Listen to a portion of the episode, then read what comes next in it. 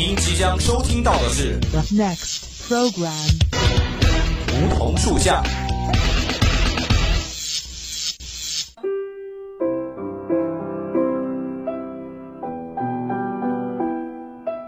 站在夏天的尾巴上，我们彼此相识；在乍暖还寒的春天，我们彼此温暖。俯身拾起一片梧桐树叶，拭去岁月的灰尘，看那生命的脉络，看那生命的脉络。偎依在梧桐树旁，听沙沙树语，倾诉我们的心声，我们的心声。梧桐树下，与你牵手，不再放开。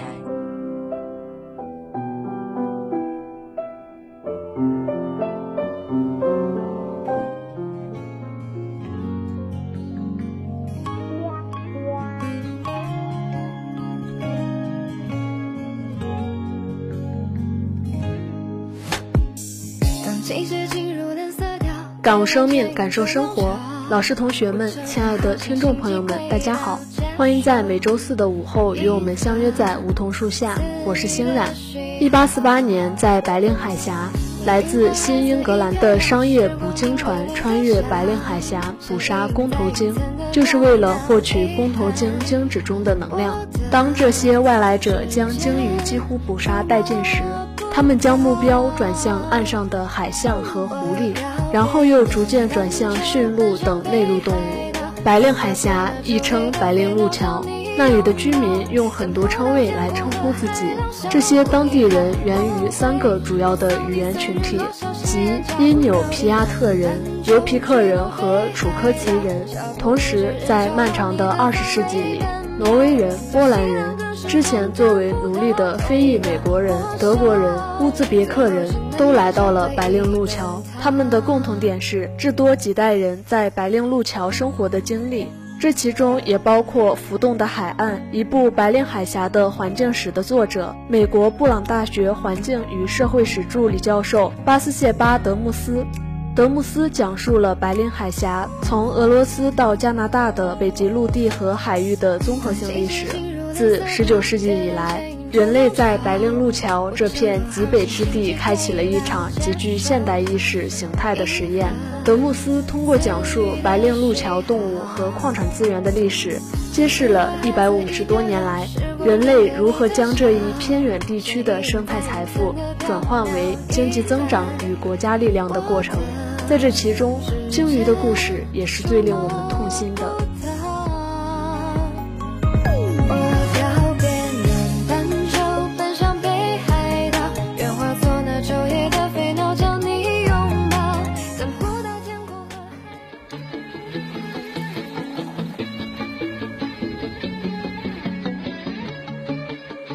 正如德穆斯讲述的那样，1848年，在这片海上，来自新英格兰的商业捕鲸船穿越白令海峡，捕杀公头鲸，就是为了获取公头鲸鲸脂中的能量。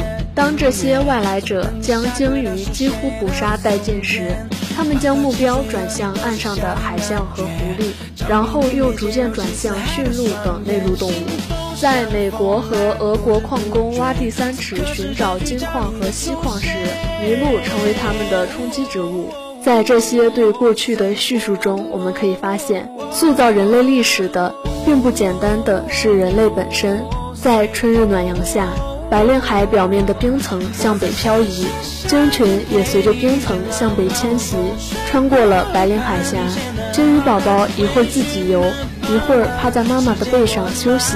海洋里不时的有浮冰融化成水，它们与其他的小公头鲸相汇合，头鲸一路上吐出串串水泡，引领着鲸群。到了六月，鲸鱼妈妈、鲸鱼宝宝和它们的鲸群一起向阿拉斯加和加拿大北部的波福特海游去，其穿行的脊背标示着海水下缘。在没有夜晚的漫长慵懒的日子里，鲸鱼妈妈会给宝宝们喂食。宝宝嬉戏玩耍，有时短暂的游散开去，然后呈环形向前游去。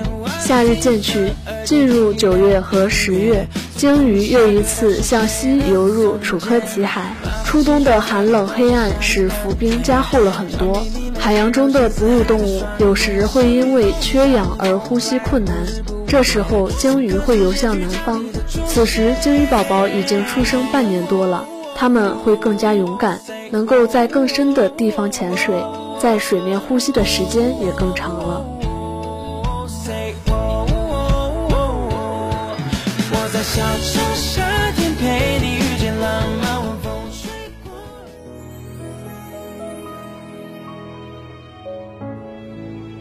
从海面上看，白令海显得空旷苍凉。夏季蓝灰色的海面上，时不时会出现风暴。不见太阳的冬日里，海上覆盖的是厚厚的冰层。然而，白令海峡是世界深海环流的终点。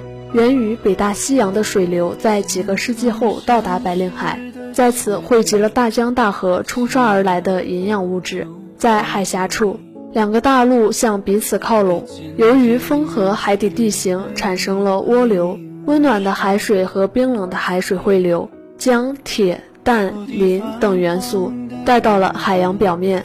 在海洋表面。这些元素遇到了夏日充足的太阳能，遇到了大气中的碳元素，形成了有机生命体。海水接触了空气，加上太阳的照射，两百多种光合浮游生物成型了。这些浮游生物和藻类是白令海最原始的生命形式。亿万的浮游生物和藻类就这样在这片世界上最为富饶的海洋生态系统安家了。浮游生物所做的事情是所有生命体都会做的最基本的事情，那就是不断繁殖。它们不断地将太阳光转化为淀粉组织，使海洋充满能量。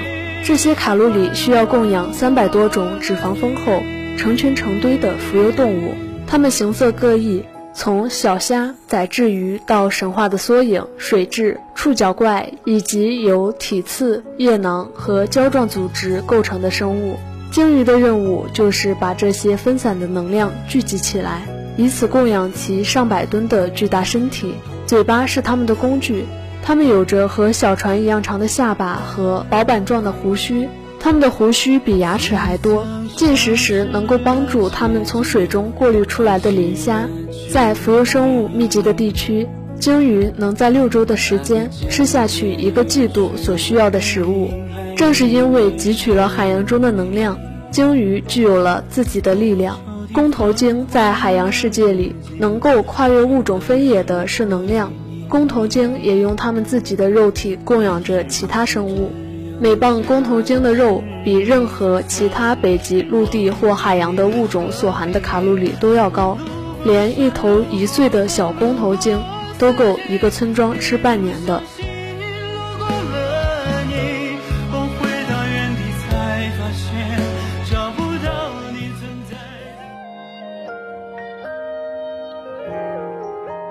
头鲸能活到两百多岁。当这头鲸鱼宝宝出生时，美国还没有购买路易斯安那州，沙皇俄国也未曾拥有阿拉斯加。亚当·斯密的《国富论》也才刚刚问世几十年。在小鲸鱼的一生中，它将见证人类如何梦想乌托邦的到来。如何发展核能招来灾祸？人类如何利用资本主义和社会主义现代性所带来的意识形态和技术力量来重塑世界？小鲸鱼能幸存下来是令人惊叹的，并不只是因为两百年对于哺乳动物的生存来讲确实很长。鲸鱼是将工业革命及其意识形态吸引至白令路桥的重要因素。工业革命的本质就是人类对能量控制利用，商业捕鲸船就是其中的先锋军。船上所载的未必是革命者，而是意图将鲸鱼的躯体变为商品来获取利益的人们。他们杀戮鲸鱼获取利润，是基于市场上不断增长的预期。在他们到来之前，这里的鲸鱼并不是用来贩卖的，而是被尤皮克人。因纽皮亚特人和楚科奇人看作生灵，这些人也猎捕鲸鱼，但是他们相信这个世界有转世轮回，生物难以久长。在商业捕鲸船出现后的几年，鲸鱼自己也认识到了美国船只的危险，并学会了用一些行为来躲避这些捕鲸船，以对抗商业对他们的渴求。如果鲸鱼离开了自己的国度，它们会在春天游弋于阿拉斯加附近，春秋季节活动于楚科奇海滩和夹角附近。一些楚科奇的村民在夏天也会猎捕灰鲸。在鲸鱼出没的季节，船员们准备好能装载六到八个人的海橡皮小船，小船飘荡在冰冷的海上，每条船上都有一位船长。这位船长一般和他的妻子一样，能够和鲸鱼进行灵魂上的沟通，同时还具有熟练的捕鲸技巧。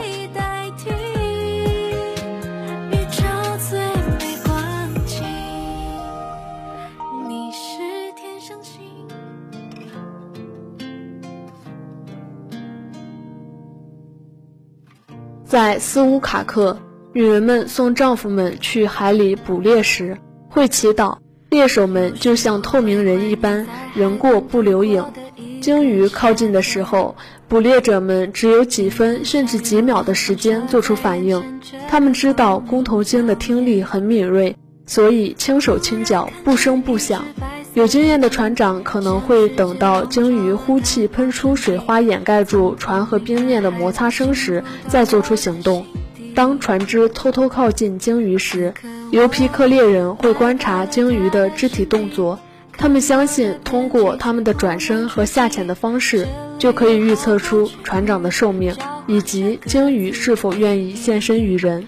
当鲸鱼将要再一次潜入水中时，捕猎者就要开始行动了。二十世纪三十年代，从小就在斯乌卡克以捕猎为生的保罗·萨鲁克描绘道：船长呼喊着船员的名字，当他们到鲸鱼前面要拦住鲸鱼。如果他们距离一只大鲸鱼很近时，船长会等到它上来水面呼吸，露出脊背时再行动。猛然一击，每个鱼叉的曲形后沟都在公头鲸皮肤下面的肉里扎出一个深深的口子。人们把这些鱼叉用粗绳绑在海橡皮小船的浮板上，几十个鱼叉一起将鲸鱼挣扎的身体拖出水面。鲸鱼越想挣扎逃脱，钩子陷入其心脏和脊椎的位置就越深。杀掉抓到的鲸鱼需要差不多一天的时间。周围是冰冷的水和热血形成的泡沫，这是很危险的工作。大鲸鱼会从船底跃起，将船掀翻，把船上所载全部抛入冰冷的水中。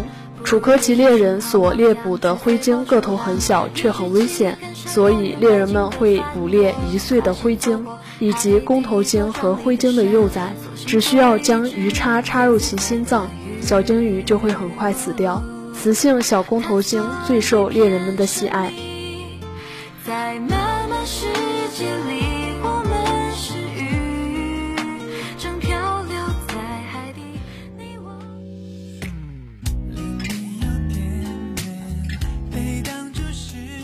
在因纽皮亚特语中，它们有自己的名称，叫做因尤克塔。出生于18世纪末的那头公头鲸，在其出生后的几十年里。身上被扎下的鱼叉不止一个，在他的整个余生中都会带着这种古老的捕鱼工具游走于海洋。一八四八年，世界上五分之一的捕鲸船队都在夏威夷北部，他们对于海洋的抱负已经减退到去填满远方的油灯。托马斯·罗伊斯船长的优胜号就是在此处的一艘捕鲸船。三年前，罗伊斯还在勘察加半岛附近，正在休养被鱼钩弄断的肋骨。这时，他听一位俄罗斯的海军军官说，北部的渔获颇丰，于是罗伊斯北上来到白令海峡，在伊马克里克附近，他的船员捕杀了一种新型的鲸鱼。这种黑色的鲸鱼行动缓慢，身体上脂肪特别多，鲸须特别长。优胜者号从仅仅十一头鲸鱼身上就获得了一千六百多桶精油。六周后，罗伊斯向火奴鲁鲁的报刊表露了他所看到的希望：在大洲之间航行穿梭，在北纬七十度的地区，我们所到之处都是鲸鱼。我只好踮起脚尖，假装一点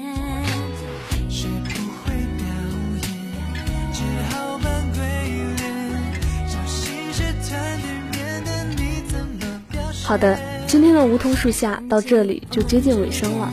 如果你对我们的节目有什么好的建议或想法，可以拨打我们的热线电话八二三八零零四，也可以添加我们的 QQ 五七八九三幺零零幺。玩新浪微博的朋友们也可以艾特湖北汽车工业学院校园之声广播台。如果你还想再听一遍我们的节目，也可以在蜻蜓和荔枝 FM，或在微信公众号中搜索“湖北戏院校园之声”找到我们。那好。今天的节目就到这里了，这里是梧桐树下，我是欣冉，我们下期同一时间不见不散。